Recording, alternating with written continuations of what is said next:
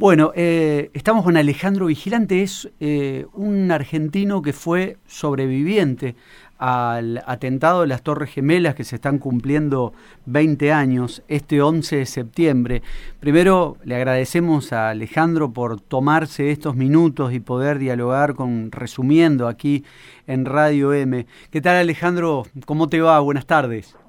Hola, ¿qué tal? Buenas tardes, ¿cómo están? Gracias por llamar y bueno, gracias mm. por, por recordar este día y tan tan importante para, para todos, ¿no? Eh, Alejandro, por favor, ¿le podés contar a la provincia de Santa Fe qué estabas haciendo y dónde estabas ese 11 de septiembre del año 2001?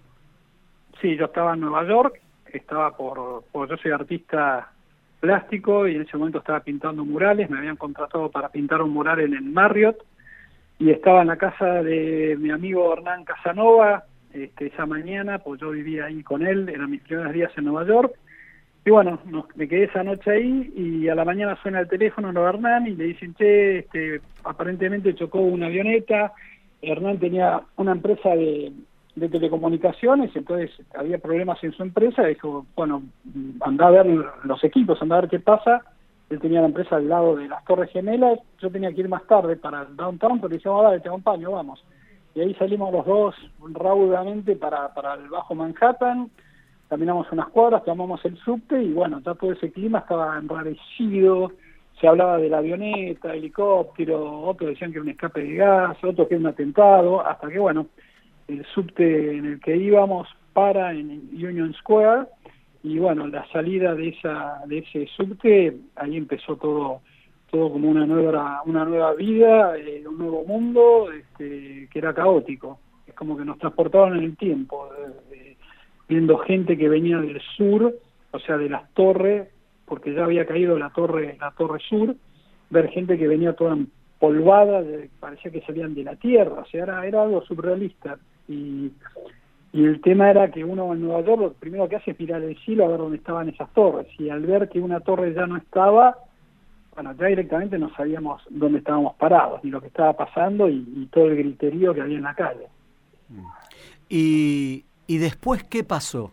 Después de esa sensación que estás describiendo como surrealista. Vamos, para la oficina, sí o sí, bueno, vamos.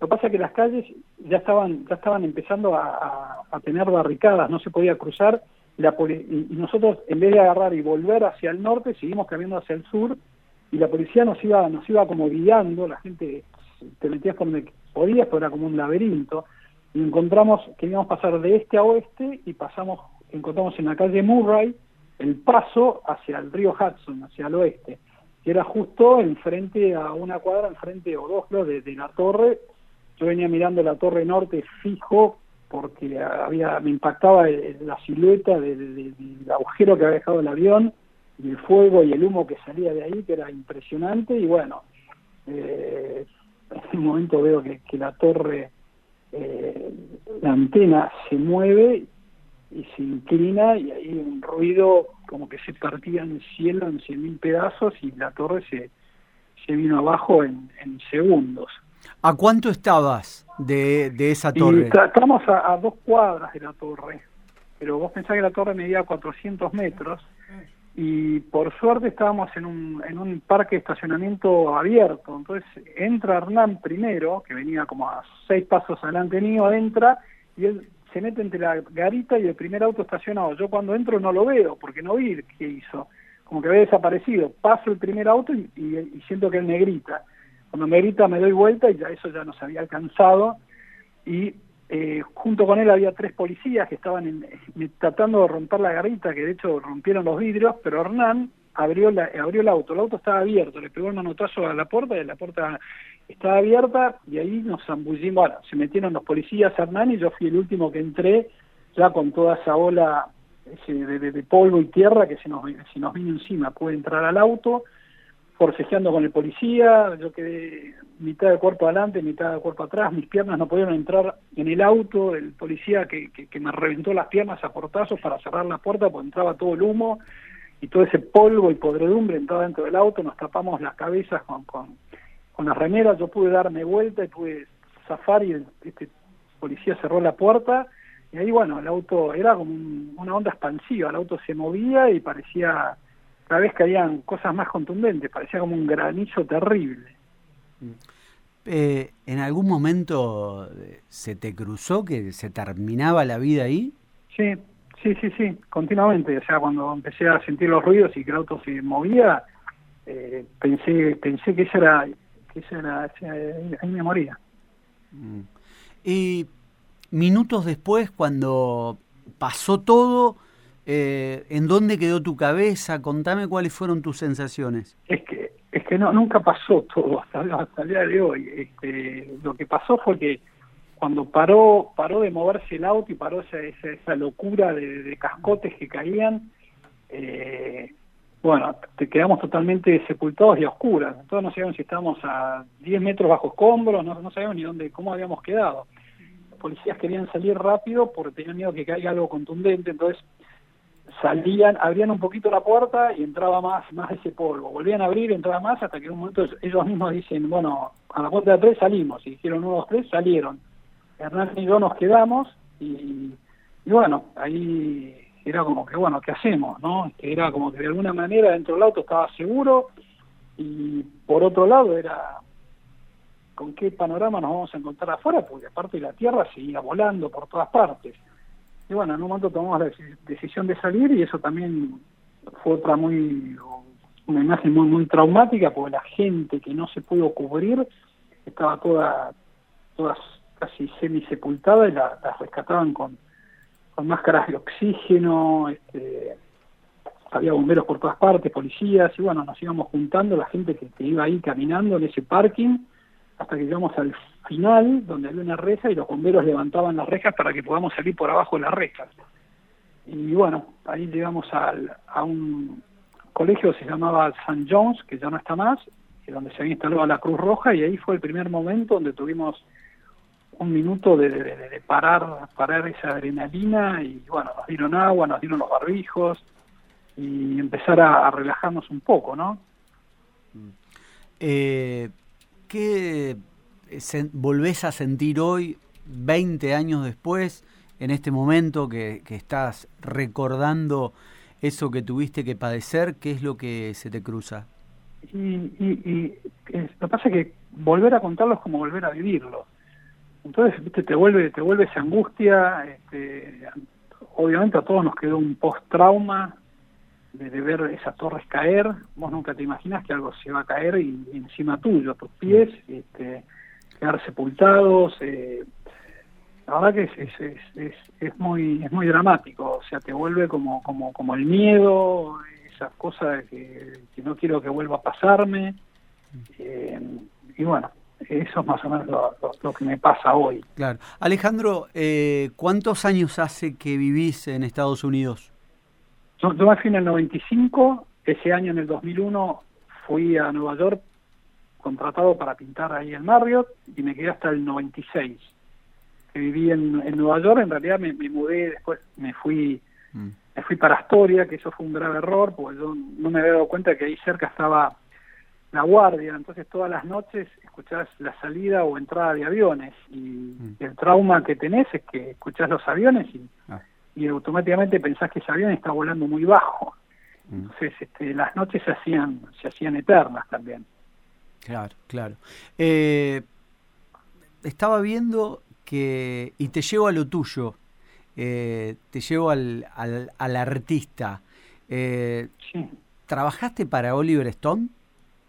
Sí, sí, lo, lo conocí a Oliver Stone porque yo había pintado unos murales en el, en el Hotel Cardoso de Emilio Estefan y Gloria Estefan, y él estaba haciendo una película que se llamaba, se llamaba Any Given Sunday, y justo usaron de como escenografía la parte donde yo tenía los murales, y bueno, tuve la suerte de conocerlo, y, él me contrata para, bueno, la productora en realidad, pero por, por pedido de él, para hacer unos retratos de para la película, en la cual trabajaba eh, Andy, eh, perdón, Al Pacino, Cameron Díaz.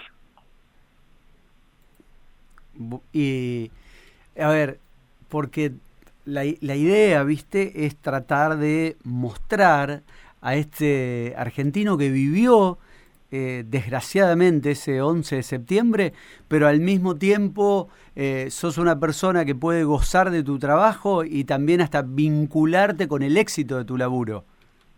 Sí, bueno, eh, el tema fue que antes de las Torres Gemelas yo ya venía obsesionado con el tema de Internet.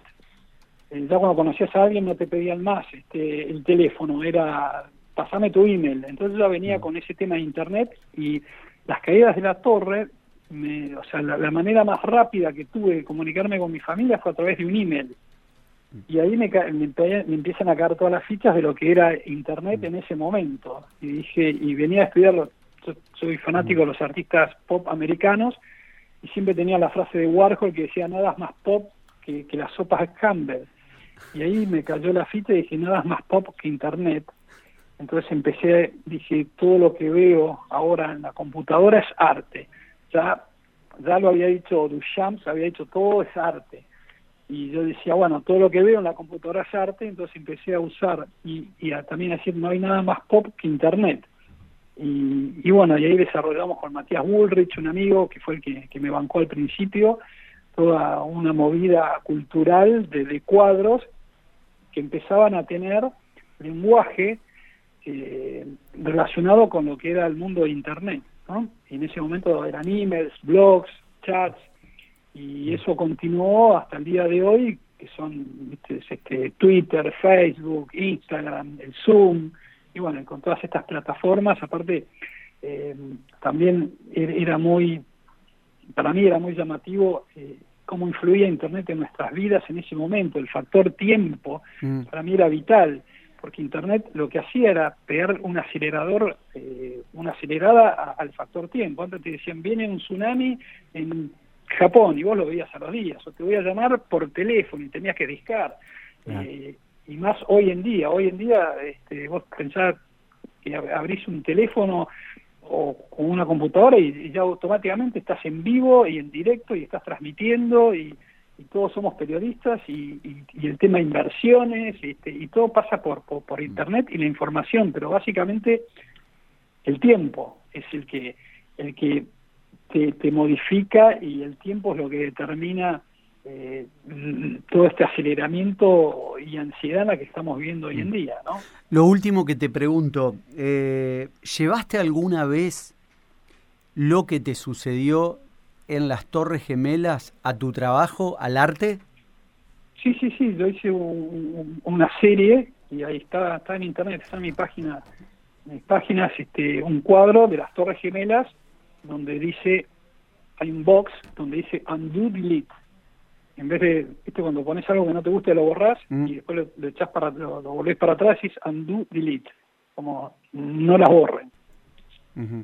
eh, cita tu página, por favor, Alejandro es eh, bueno primero ponen pueden poner Alejandro Vigilante en Google y ahí aparezco por todos lados o si no en Twitter e Instagram que es Vigilante Artist Vigilante Artist muy bien, porque además de, conocer esta historia en primera persona de esta eh, desgracia del 11 de septiembre del 2001, también eh, vale la pena que mucha gente que quizás no te conocía también pueda conocer tu arte. Alejandro, muchísimas gracias por este tiempo y seguramente en otro momento nos volveremos a encontrar, quizás para hablar más en largo y tendido de Internet y de la cultura y de estas conexiones hermosas que nos provocan el arte. Bueno, muchísimas gracias, gracias a ustedes, gracias por darme este espacio, recordar el 11 de septiembre y bueno, y también poder hablar un poco de, de, lo que es mi vida hoy en día. Así que mil gracias a todos, cariños. Un abrazo grande, Alejandro. Chau, chau. Chau, abrazo. Chau, chau.